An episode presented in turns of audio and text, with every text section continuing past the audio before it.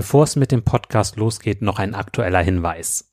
Wie erreichst du eigentlich mehr Ertragssicherheit bei hoher Futterqualität im Grünland? Um dieses Thema wird es gehen am 3.4.2024 im Club der alten Kühe. Und du kannst auch dabei sein mit dem Kennenlernticket. Da kannst du also ideal mal reinschnuppern, um auch den Club kennenzulernen. Und wir haben einen der besten Experten in diesem Bereich dabei, Manuel Winter. Also freu dich darauf. Ich habe auch die Podcast-Folge 151 mit ihm aufgenommen. Hör da gerne mal rein. Und wenn du noch tiefer rein möchtest, gerade im Bereich Futterkräuter werden wir einen Schwerpunkt haben, dann komm gerne mit dazu. Jetzt lasse ich kurz einmal Manuel Winter zu Wort kommen, damit du schon mal einen kleinen Vorgeschmack kriegst. Also Futterkräuter erfüllen eigentlich denselben Zweck wie Unkräuter. Somit macht es ja eigentlich Sinn, diese gezielt einzusetzen. Und anstatt dass ich jetzt irgendwo Lücken habe und da stehen meine Ampfer drinnen und die versuche dann alle einzeln irgendwie zu bekämpfen, würde es ja Sinn machen, man hat sowieso Zichore im Bestand, die das dann für mich übernimmt, ist aber eine super Futterpflanze, kann intensiv genutzt werden, hält auch Vielschnittnutzungen aus, hat eine gute äh, Futterqualität, ist schmackhaft. Sie hat zwar einige Bitterstoffe, also die Weidetiere müssen sich ein bisschen mehr dran gewöhnen. Aber sobald die Tiere äh, gewöhnt sind, äh, stützen sie sich eigentlich auf die Zichore und erhöht somit auch die Futteraufnahme. Und viele Kräuter haben auch eine antiparasitäre Wirkung. Manuel Winter lebt einfach dieses Thema mit dem Grünland und den Futterkräutern. Es ist eine Freude, ihn erleben zu dürfen. Und du kannst per Zoom dabei sein. Ganz ohne Fahrtkosten, ohne Reisezeit, direkt abends nach dem Melken mit dazu schalten. Also komm gerne da mit zu am 3.4.2024 um 19.30 Uhr. Weitere Infos dazu und auch die Möglichkeit, das Kennenlernticket zu buchen unter kuverstand.de schrägstrich kennenlernen minus Ticket. Am besten, du schaltest kurz auf Pause und buchst direkt das Ticket. Würde mich freuen, dich dann demnächst begrüßen zu dürfen. Nun geht's auch los mit dem Podcast. Zigtausend Keime treffen jeden Tag irgendwie auf die Haut, die Schleimhäute und es muss ständig neu ausgebildet werden. Guck mal, das ist Freund, das ist Feind. Wir wissen, dass zum Beispiel aus Tierversuchen, wenn du Tiere komplett am Schlafen hinderst, dann sterben die an einer Blutvergiftung, weil das Immunsystem zusammenkracht. Kuhverstand Podcast, der erste deutschsprachige Podcast für Milchkuhhalter, Herdenmanager und Melker. Erhalte Tipps und Impulse auf deinem Weg zu mehr älteren Kühen. Denn sie sind die Grundlage für mehr Gewinn und mehr Lebensqualität. Für dich und dein gesamtes Hofteam. Christian Völkner, der Gründer vom Club der alten Kühe, ist dein Pfadfinder auf deinem Weg zu gesünderen Kühen. Er arbeitet auf führenden Milchkuhbetrieben und berichtet von seinen Erkenntnissen. Los geht's! Hallo und herzlich willkommen zum Podcast. Er betreibt eine fast ganz normale Hausarztpraxis in Köln. Mein Interviewgast und sein gesamtes Team sind für sämtliche Beschwerden offen, für alles, was mit Stress und Burnout zu tun hat, fürs Schnarchen, die Schlafapnoe, Ein- und Durchschlafstörungen und alles weitere, was damit zusammenhängt. Es geht bei ihm um eine ganzheitliche Betrachtung. Und wir möchten heute über etwas sprechen, was gerade in stressigen Zeiten auf vielen Höfen zu kurz kommt. Der Schlaf. Herzlich willkommen im Podcast Dr. Michael Feld. Vielen Dank. Ich habe dich ins Interview geholt, weil der Mittagsschlaf für mich auch besonders wertvoll ist. Ich habe den äh, lieben gelernt. Und meine erste Frage geht auch gleich auf den Schlaf. Wann hast du das letzte Mal schlecht geschlafen? Ja, also es ist ja beim Arzt so, man muss die Sünde kennen, um sie zu bekämpfen, nicht wahr? Und natürlich ähm, habe ich da auch immer mal wieder mit zu tun. Ja, das ist jetzt gerade letzte Woche irgendwie gewesen. Ich war mit meinem Sohn campen das erste Mal im Leben und dann haben wir zusammen da in so einem Bus äh, geschlafen, da konnte ich nicht pennen, ja, weil es war dann so eng und sowas. Aber ich kenne das natürlich auch von anderen Situationen her und ich weiß auch, wie leidvoll es sein kann, wenn man also nicht schlafen kann. Ne? Aber meistens schlafe ich ganz gut. Okay. Ja, also bei mir war es ja so, ich habe das immer belächelt früher, äh, dass man überhaupt einen Mittagsschlaf braucht. Und dann bin ich ja in die Ausbildung gekommen zum Landwirt und dann musste ich sehr früh aufstehen. Also da um äh, halb sechs im Stall stehen. Und dann, äh, ja, und dann, äh, und es ging, war auch ein langer Arbeitstag und anstrengend. Und dann habe ich mich schon mittags hingelegt. So meistens eine halbe Stunde oder mal manchmal auch eine Dreiviertelstunde. Und das habe ich als sehr gut empfunden. Wie kommt das, dass diese kurzen Schlafsachen so, dass man da so viel Kraft tranken kann? Also meist ist es ja so, und das hast du ja gerade auch beschrieben, äh, die meisten Leute, die diesen Mittagsschlaf brauchen oder machen, sind die, die eigentlich vielleicht einen zu kurzen Nachtschlaf haben. Ja, wo du also was nachholen musst. Ja. Und ähm, dann ist der auch sehr erfrischend. Und es, also das ist der eine Punkt, dass oftmals es so ist, dass viele Leute, die den Mittagsschlaf machen, weil sie eben morgen so früh raus müssen oder abends so spät ins Bett, eben entweder ein Nachholbedürfnis haben, was man dadurch ganz gut auch kompensieren kann. Es ist aber auch so, dass der Körper äh, um die Mittagszeit ein zweites biologisches Tief hat, so wie in der Nachtmitte. Das ist nicht ganz so doll tief, aber wir wissen, dass zum Beispiel um die Mittagszeit, egal ob du isst oder nicht, der Blutzuckerspiegel sinkt und die Körpertemperatur etwas absinkt, sodass wir so zwischen, keine Ahnung, 13 und 15 Uhr haben es die meisten tatsächlich biologisch nochmal so einen Dip kriegen. Und dann wirst du automatisch müde. Und das ist eigentlich deshalb sowieso dann schon chronobiologisch eine gute Zeit, um mal so ein Nap zu machen. Und wenn ich jetzt beides habe, also ich habe eh schon eine biologische Veranlagung, um die Mittagszeit müde zu werden oder früher Nachmittag. Und wenn ich dann noch so früh raus muss und habe mich vielleicht sogar noch körperlich betätigt oder sehr stark geistig, dann ist es einfach eine coole Sache, dass es diese Nickerchen gibt. Ja, und ich habe festgestellt, wenn ich mich aber zu lange hinlege, ja. dann, dann kriege ich ein Problem. Also dann bin ich nicht mehr ja. zu gebrauchen. Weil, äh, das ist bekannt. Ja. Und zwar ist das eben, das ist der Unterschied zum Nachtschlaf. Da ist es ja so, dass du wirklich sechs bis acht Stunden am Stück ratzen kannst. Das ist die Haupterholungsphase des Menschen, ist der Nachtschlaf. Aber der Tagschlaf darf nicht zu lang und zu tief sein, weil du dann in so eine Tiefschlafphase rutscht und danach bist du im Quark. Ja, das ist auch, es gab in den USA viele Betriebe, die haben versucht, ihre Mitarbeiter mittags da so eine Möglichkeit zum Neppen zu geben. Das ist aber nach hinten losgegangen, weil du, viele haben dann einfach zu, zu lang und dann rutschst du in eine zu tiefe und dann bist du total gaga im Kopf. Und dann ist der Nachmittag nicht mehr dein Freund. Also wir empfehlen so 20 Minuten und auch gar nicht erst tief schlafen, sondern Dösen reicht oder Leichtschlaf. Es gibt so einen Schlüsseltrick, man hält einen Schlüsselbund in der Hand und in dem Moment, wo er dir aus der Hand fällt und auf den Boden knallt, ist der Schlaf eigentlich schon äh, genug gewesen, damit man nicht zu, ja.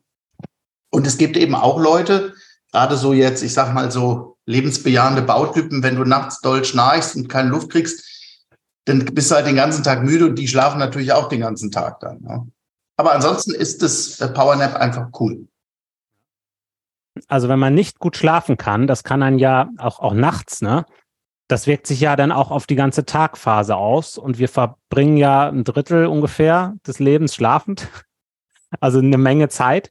Und da frage ich mich schon, ähm, was kann man jetzt machen, äh, wenn man merkt, so, hm, äh, ich bin da eigentlich nicht so mit zufrieden. Ich fühle mich eigentlich nicht so richtig ausgeruht tagsüber. Irgendwie ist mein Schlaf nicht so, wie er sein sollte. Also wie, wie kommt man damit weiter? Also wichtig ist, dass man schaut, kann das profane Gründe haben. Also zum Beispiel habe ich einfach zu wenig Stunden. Also wenn ich jetzt um halb sechs raus muss und ich gehe jetzt um eins ins Bett und habe nur fünf Stunden pro Nacht, dann ist das für die meisten Lebewesen einfach zu wenig. So. Das heißt, so, so zwischen sechs und acht sollte es schon liegen. Die meisten brauchen wirklich so sieben, um längerfristig gesund und fit zu sein. Das ist schon mal das erste, wonach ich gucke. Dann gibt es sonstige Störquellen. Ja, ist mein Schlafzimmer zu warm, zu hell, zu laut? Und, und das ist eben gerade bei Männern, es ist immer wichtig, dass man mal die Partnerin fragt oder keine Ahnung oder den Kegelkumpel, sag mal, schnarche ich vielleicht total laut. Also wenn du jetzt genug Stunden hast und bist trotzdem am nächsten Tag immer im Eimer, dann stimmt was an der Erholung nicht. Und da ist aber dann die Frage, gibt es Störquellen? Wenn du kleine Kinder hast, klar, dann hast du die Erklärung, weil die dich nachts wach machen, ja. Aber manchmal ist es auch so, dass der Körper was hat, warum dann die Erholung und die Entmüdung nicht gut klappt. Ne? Das eine ist einfach zu wenig Stunden, dann kann ich mir das wie mit dem Handy, klar, habe meinen Akku nicht lang genug aufgeladen, bin am nächsten Tag nicht fit. Aber wenn ich genug Stunden habe eigentlich und trotzdem immer müde, dann lohnt sich das hinzugucken und, und dann kann man das auch irgendwann mal ärztlich untersuchen lassen, ob da irgendwas ist. Das muss nichts Schlimmes sein, aber zum Beispiel diese Schnarcherei ist ein totaler Schlafkiller, ein Erholungskiller. Selbst, selbst ohne Atemaussetzer ist starkes Schnarchen häufig für den Schnarcher selber, er kriegt es überhaupt nicht mit, führt zu Unerholsamkeit. Schlaf ist nicht mehr tief genug, Körper muss mehr Kraft aufwenden. Und meistens sind es die Mädchen, die uns dabei erwischen und dann zum Arzt schicken. Ja. Okay. Gut. Und dieser äh, Schlaf, der hat ja so verschiedene Phasen. Ich habe auch mal von diesem REM-Schlaf gehört, wo irgendwie die Augenlider zu sind, aber die Augen bewegen sich schnell. Und dass das eigentlich eine Phase ist, wo so viel auch verarbeitet wird oder abgespeichert wird vom Tag und äh, total eine wichtige Phase ist im Schlaf. Genau. Ab dem Zeitpunkt, wo wir die Augen zumachen, läuft der Schlaf nicht wie eine Linie, sondern wir durchlaufen verschiedene Zyklen. Das sind so vier bis fünf Zyklen pro Nacht und da wechselt immer Leichtschlaf mit Tiefschlaf mit REM-Schlaf, Leichtschlaf mit Tiefschlaf mit REM-Schlaf. Und das sind unterschiedliche Schlaftiefen und Schlafphasen. Wir können die hauptsächlich anhand der Gehirnwellen unterscheiden. Und am Anfang der Nacht, in der ersten Nachthälfte, also egal, ob ich jetzt um elf ins Bett gehe oder um eins, in den ersten zwei, drei Stunden nach Augen zu holt, holt sich der Körper mehr sogenannten Tiefschlaf. Da ist das Gehirn relativ stark abgeschaltet. Da regeneriert eher der Körper, Immunsystem, Knochen, Haut, Muskelaufbau. Und in der zweiten Nacht, da kommen vermehrt diese REM-Phasen vor. Und da ist eher der, da ist das Gehirn stark durchblutet. Und da zucken auch die Augen so. Und da findet vermehrt nervliche und seelische Verdauungs- und Verkabelarbeit statt. Und da baut, der, baut das Gehirn zum Beispiel neue Nervenverbindungen auf, alte Verbindungen ab, da wird bildhaft geträumt. Und dafür braucht das Gehirn dann eine stärkere Durchblutung, während es am Anfang der Nacht nicht ist. Und roundabout kann man sagen, brauchst du so 20 Prozent Tiefschlaf und 20 Prozent von dem REM-Schlaf und der Rest ist Leichtschlaf. Das wäre sozusagen das Optimum. Und äh, sowas kann man im Schlaflabor messen, die Phasen, oder? Ja, genau. Wir können im Schlaflabor oder auch inzwischen mit mobilen Schlafmessungen, wo die Leute dann eben mit allen möglichen Kabeln und Sensoren nach Hause im eigenen Bett schlafen, können wir das sehr schön sehen. Zum Beispiel ist da eine Störung, ja, kriegt er keine Luft, schnarcht der, hat der einen hohen Blutdruck und dann siehst du eben auch, ah, guck mal, der hat ja nur 0% Tiefschlaf oder der träumt nicht oder die Phasen sind verlagert. Also man kann das sehr schön sehen. Wir, wir sehen leider nicht, was du träumst. Das wäre halt noch total geil. Wir sehen aber, dass du träumst anhand der Augenbewegung und auch wie intensiv. Wir sehen nur nicht was. Und durch diese Messungen können wir halt sehr schön auch gucken, ach guck mal hier, der kommt erst gar nicht runter oder warum wird er denn dauernd wach und so. Das ist eigentlich ganz schick, weil du sonst ja nie mitkriegst, was mit dir nachts los ist, wo der liebe Gott dir die Äuglein zugemacht hat. Ja. Okay. Ich habe mal gehört, diese, dass bei diesem REM-Schlaf, dass auch das Negative, was man erlebt hat, dass das sozusagen im, ohne die Emotion abgespeichert wird, sozusagen. Also, dass die Emotion draußen vorgelassen wird und dass es sozusagen eine therapeutische Wirkung hat. kann man so, kann man sowas schon sagen? Ja, das ist tatsächlich noch nicht gut erforscht. Es gibt unterschiedliche Theorien. Es gibt eine psychoanalytische, wonach der Traum einer Wunscherfüllung dient und auch einer seelischen Hygiene, wobei aber durchaus Emotionen auch mit reingespült werden in den Traum. Ja. Ähm, Fakt ist, dass negative Erlebnisse am Tag eher weggeblendet vom Bewusstsein, weil wir natürlich eher nach dem Positiven schauen. Und deswegen mehr Negatives nachts verarbeitet werden muss, sodass man schätzt, dass 60, 70 Prozent der Trauminhalte eher negativen Charakter haben, weil die negativen Emotionen am Tag eher verdrängt werden und dann aber trotzdem nachts in die Speicherform gebracht werden. Ja, aber das sind alles relativ, das sind bestimmte Theorien. Das ist nach wie vor ist gerade Traum echt eine Blackbox, weil du der Traumforscher hat das Problem, dass er den Träumer immer wach machen muss, äh, um ihn danach zu fragen, was hast du gerade geträumt? Das heißt, wir können leider noch nicht ins Gehirn reingucken. Wir sehen zwar, dass da jetzt wahrscheinlich geträumt wird, aber was, da musst du den für wach machen. Und in dem Moment, wo du es nacherzählst, hast du ja schon ihn eigentlich verändert. Ja. Und das macht es in der Traumforschung relativ schwierig. Es gibt zum Beispiel spannende empirische Traumforschung. Da wird gar nicht gefragt nach der Theorie, aber da fragt man zum Beispiel Frauen, Männer, was habt ihr geträumt? Und da sieht man zum Beispiel, dass Frauen teilweise andere Themen träumen als Männer. In den Träumen von Frauen sind häufig mehrere Personen. Da geht es tatsächlich ums Sammeln, ums Kaufen mehr. Bei Männern ist häufig nur eine Person oder zwei und dann Kampf und Flucht. Also so alte evolutionäre Muster spiegeln sich klischeehaft im Traum relativ schick wieder. Ja, und man nimmt auch an, dass äh, diese Kampf- und Fluchtszenen, äh, also das spielt sich dann natürlich irgendwie auf dem Arbeitsplatz im Traum ab oder in der Schule, aber irgendwo immer so eine Rivalität, dass das vielleicht auch ein Überlebensmechanismus war, dass man dem Lebewesen dann diese wichtigen Szenen, also wie verhalte ich mich, wenn eine Bedrohung kommt, im Traum nochmal durchspielen lässt, damit er am Tag, wenn er es braucht, das schon eingeübt hat. Mhm. Ja, so.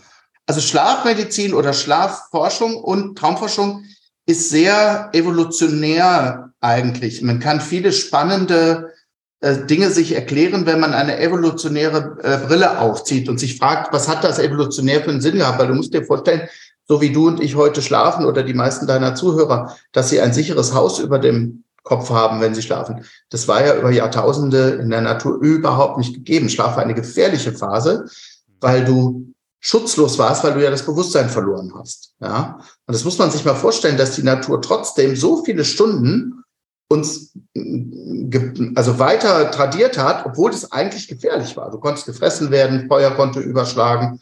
Und trotzdem scheint es einen Überlebensvorteil zu haben, so viele Stunden nicht wach zu sein. Mhm. Wie kannst du dir das denn erklären? Also welchen Vorteil hat denn das? Naja, auch das ist noch nicht so richtig, aber wir wissen halt, dass gerade ähm, das Immunsystem und das Gehirn brauchen das, was wir Schlaf nennen, um zu lernen.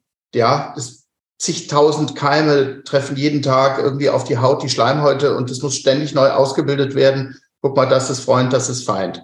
Wir wissen, dass zum Beispiel aus Tierversuchen, wenn du Tiere komplett am Schlafen hinlässt, dann sterben die an einer Blutvergiftung, weil das Immunsystem zusammenkracht. Ja. Und das Gehirn ist so, wenn du mehrere Nächte nicht schläfst, ist dein Arbeitsspeicher voll, du kannst dich nicht konzentrieren, kannst nichts Neues lernen. Ein Muskel, ein Muskel käme auch mit fünf Stunden Ruhe aus. Ja, da kannst du immer noch Holz hacken, aber die Rübe nicht. Okay. Ja. Ja, da gibt's ja auch die Parallele zu den Kühen. Also Kühe, die äh, schlafen zwar nicht so viel wie Menschen, aber dafür dösen sie viel. Und sie sind, äh, haben also auch sehr viel Ruhephase.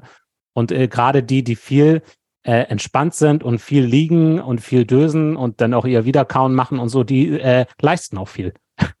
Ist das so? Ja, das würde dem doch wirklich entsprechen. Ne? Es gibt ja auch dieses Begriff des Milchjetlags, also dass sozusagen, wenn Zeitumstellung ist, jetzt kriege ich es nicht mehr genau zusammen, ob das bei Umstellung auf Sommer- oder Winterzeit ist, dann gibt es ein Problem mit den Kühen, wenn die, wenn die, die Euter sind ja trotzdem voll. Und wenn du die aber eine Stunde zu spät, ja, das ist das eine Spannende. Und dann gibt es noch eine ganz spannende Untersuchung. Und zwar hat man äh, mal festgestellt über Bilder von Google Earth, dass sich Kühe und auch Rotwild fast immer nur in Nord-Süd-Richtung zum äh, Schlafen und Ruhen legt, nie, fast nie in Ost-West. Und man nimmt an, dass die Tiere noch einen äh, rudimentären Magnetsinn haben. Also es gibt in der Hirnhaut äh, von Tieren mehr Magnetitkristalle als bei Menschen. Und es gibt eine bestimmte, und dieses Magnetit ist hochmagnetisch, so dass es sein kann, also das war statistisch signifikant, dass sich Milchvieh und auch Rotwild, wenn sie sich hinlegen, fast immer nur in der Nord-Süd-Achse des Erdmagnetfelds ausrichten. Und fast nie Ost-West. So ein bisschen Tierfeng Shui, sage ich mal, ja. Und ähm, man nimmt an, dass die Tiere eben, weil die haben keine Sprache, die sind ja noch dichter am Boden, die sind, die haben ja noch viel mehr Kontakt zur Natur, tatsächlich das mehr spüren, in welcher Himmelsrichtung es gesünder ist zu liegen. Ja, das hat der Mensch. Das ist beim Menschen durch viele andere Sachen überlagert. Und Nord-Süd bedeutet dann, dass der, äh, dass der Kopf entweder Richtung Norden zeigt oder Richtung Süden? Das ist oder? egal. Die Körperachse muss im Nord-Süd-Richtung äh, ausgerichtet sein, weil das Erdmagnetfeld die, die, das Magnetfeld geht ja auch vom Nord zum Südpol und nicht von Ost nach West um den Äquator. Also ob die jetzt mit dem Kopf nach Norden oder Süden liegen, das war egal, aber die Achse war immer die gleiche. Ja, also das heißt, sie würden nicht, sie würden entweder nach Norden oder Süden liegen, aber nicht nach Osten oder Westen mit dem Kopf. Meistens jedenfalls, ja. Ne, da ja. hast ja immer Ausnahmen oder sowas. Ja. Manchmal liegen die auch bunt verteilt, aber das war eine ganz spannende Arbeit, die so vor 15 Jahren mal erschienen ist. Aha. Okay, ja. Ja, was es alles gibt. Was, was kann man denn äh, allgemein machen, um jetzt Schlafqualität äh, zu verbessern? Also welche einfachen Tricks gibt's da? Also wirklich ganz basal gucken, Schlafzimmer sollte dunkel sein, leise und kühl. Helles Licht stört die Schlafhormonproduktion, Krach stört sowieso den Schlaf und wenn es zu warm ist, kannst du auch nicht pennen. Ne, der, der, die, der Körper hat sich bei der Erde was abgeguckt, nämlich, dass es tagsüber, wenn die Sonne scheint, meistens wärmer ist, als wenn nachts die Sonne nicht scheint.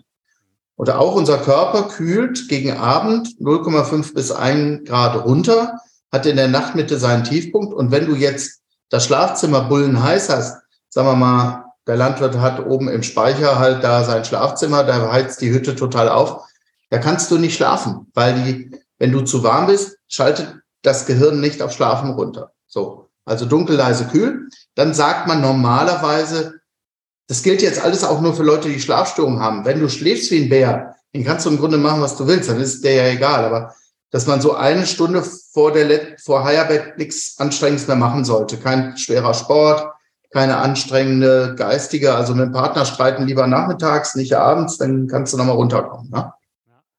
Und dann eben, dass du guckst, dass du genug Stunden hast. Ja, das ist so ein bisschen individuell unterschiedlich. Manche brauchen sieben, manche brauchen acht. Das ist natürlich jetzt für manche Berufstätige gar nicht möglich, so viel zu kriegen. Ja. Dann halt lieber vielleicht mittags nochmal ein Nap machen. Aber dass du irgendwo so, und wenn du aber merkst, dass du langfristig immer im Eimer bist, obwohl du genug Stunden hast, oder die Partnerin irgendwas bemerkt, dann lieber untersuchen lassen. Ne, weil du brauchst ja den Schlaf. Ja. Und es ist keine Schande, wenn man kurzfristig schlecht schläft, kann man sich ruhig auch mal selber behelfen. Also, dass man zum Beispiel was Beiverkäufliches sich, sich holt. Es gibt ja klassische Schlafpflanzen seit dem Altertum. Ist Melisse, Baldrian, Hopfen, Passionsblume, äh, Lavendel sind so die pflanzlichen Klassiker. Und seit zwei Jahren ist in Deutschland auch Melatonin, dieses Schlafhormon, rezeptfrei erhältlich in einer niedrigen Dosierung. Auch damit macht man nichts verkehrt. Man kann mal Pi mal Daumen sagen, alles, was zu bis vier Wochen ist, kannst du ruhig auch mal selber was probieren. Du kannst dir auch irgendeinen Tee machen oder ein warmes Fußbad oder so, äh, weil Schlafstörungen sind so häufig, dass man jetzt auch nicht wegen jedem Mist sofort zum Arzt rennen muss. Nur wenn das halt jetzt mal wochenlang nicht weggeht, dann solltest du schon untersuchen lassen. Ja, okay. Ja, prima. Man kann was machen für den Schlaf, man kann da noch mal ein Auge drauf werfen. Für mich ist es ein wichtiger Baustein, um äh, ja fit zu sein ich genieße es total, wenn ich auch äh, lange schlafen kann. Früher hatte ich das immer so, dass ich einmal die Woche ha habe ich ausgeschlafen, ja. ganz bewusst. So, ja. und das hat mir sehr gut getan, hatte ich gemerkt. Also man kann, viele Leute haben ja unter der Woche, äh, kommen die nicht auf ihre Stunden einfach, weil der, die Alltagsrealität das nicht zulässt. Und bis zu einem gewissen Grad kann man Schlaf durchaus nachholen am Wochenende. Das machen ja auch viele. Und es ist gut, dass es das gibt. Wenn du es jetzt halt total übertreibst, wenn du jetzt jeden Tag drei Stunden zu wenig hast, dann kriegst du das mit einmal Ausschlafen auch nicht mehr weggebügelt, ja.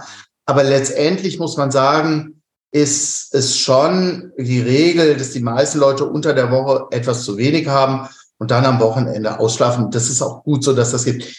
Wenn es, man sollte nicht das ganze Wochenende im Bett verbringen, weil wenn du dann wiederum zu lange, dann kann das auch wieder nach hinten losgehen. Wenn diese REM-Schlafphasen gegen morgen, wenn du zu lange drin bist, dann hast du so eine, dann kriegst du so eine Sonntagsdepression. Also wenn du jetzt, ne, ich sag mal, wenn du jetzt bis 10, 11 Uhr schläfst, ist das okay. Aber wenn du bis 1 Uhr in der Puffe liegst, ist der Tag meist danach gegessen. Ist so wie wenn man lang zu, zu lange powernappt. Weil wenn du zu lange in diesen Traumphasen, die gehen eben morgens, werden die immer länger, dann wird ein bestimmter Botenstoff produziert, der kann irgendwann sogar depressiv machen. Das ist ja wie bei allem so, ne? Mhm. Ich sag mal, ein Glas Kuhmilch ist gesund, ganze Tonne Kuhmilch kriegst du Durchfall, keine Ahnung. So ist mit Schlaf auch. Du kannst auch zu viel schlafen, ja. Ja, okay. Und mit dem äh, mit der Beleuchtung, so wie ich das mitbekommen habe, ist es so, wenn man sich äh, starker Beleuchtung aussetzt, auch vorm Schlafen gehen, dann hat man eher Schwierigkeiten einzuschlafen. Das, was am frühen Morgen sinnvoll ist und gewünscht, dass du viel helles Licht auf die Netzhaut kriegst, um die aktivierenden Tagesbotenstoffe zu produzieren, ist am Abend vor Heierbett kontraproduktiv. Helles Licht am späten Abend vor Heierbett sendet Signale ans Gehirn, oh, es ist Tag, jetzt brauche ich kein Dunkelheitshormon. Das wird dann erst gar nicht produziert. Und wenn du zum Beispiel nachts Pipi machen musst, sollte man nicht Festbeleuchtung direkt machen, sondern lieber gedimmtes Licht, weil dieses helle Licht, was nachts auf die Netzhaut wiederum diese Melatoninproduktion stört. Jetzt hat nicht jeder Probleme. Es gibt auch Leute, die machen Festbeleuchtung und können trotzdem weiter schlafen. Aber man sollte eigentlich spät Abend eben kein zu viel helles Licht, auch nicht mehr zu viel Bildschirm und so. Und tagsüber dafür aber sehr wohl. Und natürlich hat die Landbevölkerung, das muss man jetzt mal sagen, durch den näheren Kontakt zur Natur in der Regel das meist schon internalisiert. Und jedenfalls war das früher so, als es noch kein künstliches Licht gab. Wenn du natürlich mit Sonnenaufgang aufstehst oder morgens ist es und du bist draußen, hast du viel mehr Beleuchtung auf der Netzhaut, selbst wenn es bedeckt ist, als wenn du in Innenräumen bist. Da aber 80 Prozent oder 90 inzwischen der bundesdeutschen Bevölkerung innen am PC sitzen, ist die Taktung mit helles Licht am Morgen, Dunkelheit am Abend überhaupt nicht mehr so gegeben wie in der Regel beim Landwirt, der morgens draußen ist. Sei denn, ist jetzt ganz im Kuhstall, dann hat er natürlich auch kein helles Licht, ja. Aber die Taktung, die die Natur mit dir macht, dass sie dir morgens helles Licht gibt und abends Dunkelheit, das ist eigentlich sinnvoll. Ja, ja okay. Ich habe auch mal gehört, dass die letzte Stunde am Tag eigentlich eine sehr wichtige ist, weil was man sich da aussetzt, das wird auch mit reingenommen in den Schlaf und in die Träume oder so. Weißt du da was drüber? Also das ist mir gar nicht so, das ist eine interessante äh, Frage, die habe ich mir jetzt so noch gar nicht äh, darüber Gedanken gemacht, ob jetzt, sagen wir mal, die, das, was ich in der letzten Stunde vom Schlafen erlebe, intensiver äh, verträumt wird als das, was vorher war. Das weiß ich nicht. Ich glaube, es hängt stark mit der emotionalen Bewertung einer Situation zusammen. Wenn du zum Beispiel mittags irgendwie einen Streit mit deiner Partnerin hattest, dann ist die Wahrscheinlichkeit, dass der dich im Traum vielleicht verfolgt, größer, als wenn du abends noch einen Tatort geguckt hast, der dich nicht berührt. Ich glaube, dass die ähm, für die für die ähm, für die Traumverarbeitung ist die emotionale Einfärbung mit mit kriegsentscheidend und auch wie bedrohlich die Situation war. Die Medien machen sich ja Folgendes zunutze: Unser Gehirn ist evolutionär so gebaut, dass es negative Erlebnisse zehnmal stärker bewertet als positive.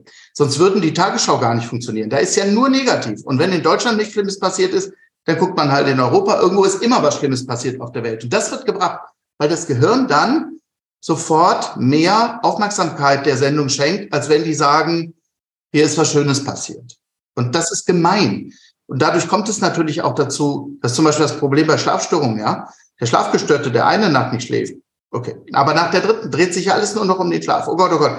Ich kann nicht schlafen. Ich bin nachts wach. Ich bin tagsüber nicht fit. Was ist, wenn das bleibt? Oh, so. Und dann negativ, negativ, negativ verstärkt sich immer weiter. Und das mhm. Positive, dass du vielleicht doch mal ganz gut, das ist gar nicht mehr da. Mhm. Ich habe auch mal gehört, dass auch wenn man schlecht schläft, das wird als schlimmer wahrgenommen, als es tatsächlich ist. Genau, ja, das ist eine, sagen wir mal, es entsteht eine negative Erwartungshaltung und objektiv ist der Schlaf, wenn wir das dann bei den Schlafgestörten messen, manchmal gar nicht mehr so schlecht, aber der hat sich schon so reingekreist, dass der Schlafphasen, die von den Hirnwellen her eindeutig Schlaf sind, als wach bewertet, während der nicht Schlafgestörte dieses leichte Schlafstadium schon als Schlaf bewertet. Das heißt, da gibt es richtige spannende Untersuchungen. Fehlwahrnehmung des Schlafzustands heißt das, wenn du jetzt nur auf negativ geprimed bist, dann wird dir die ganze Welt auch irgendwann negativ entgegentreten. So könnte man das vielleicht zusammenfassen. Ja. ja. Hast du noch etwas, was du dem Hörer mitgeben möchtest, was dir noch wichtig ist? Nö, ich glaube, das ist alles gesagt. Also ich, ich glaube, dass äh, man kann viel von der Landbevölkerung, das hört sich doof an, aber von Leuten, die noch draußen oder die in der Natur oder mit Tieren oder Nahrungsmitteln oder Pflanzen arbeiten, sehr viel lernen. Es gibt einen schönen Spruch, Philosophieprofessoren kommen aus der Stadt, aber Philosophen vom Land. Ja, okay. Gut, danke, das freut mich. Ich danke dir. Tschüss. Schönen Tag. Ciao.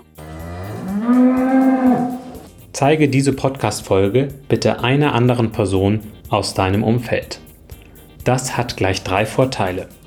Diese Person bekommt wertvolle Impulse für einen erholsamen und entspannten Umgang zum Thema Schlaf. Ich bekomme mehr Reichweite, was mir hilft, weiterhin spannende Podcast-Folgen zu produzieren. Und du erhältst in aller Regel Dankbarkeit von den Personen, welchen du den Podcast gezeigt hast. So haben wir nur Vorteile für alle Beteiligten.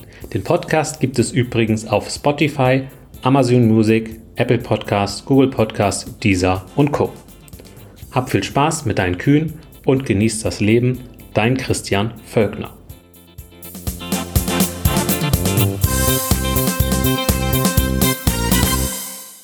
Mehr Kuhverstand auf www.kuhverstand.de und immer daran denken, der Erfolg mit Kühen beginnt im Kopf der Menschen.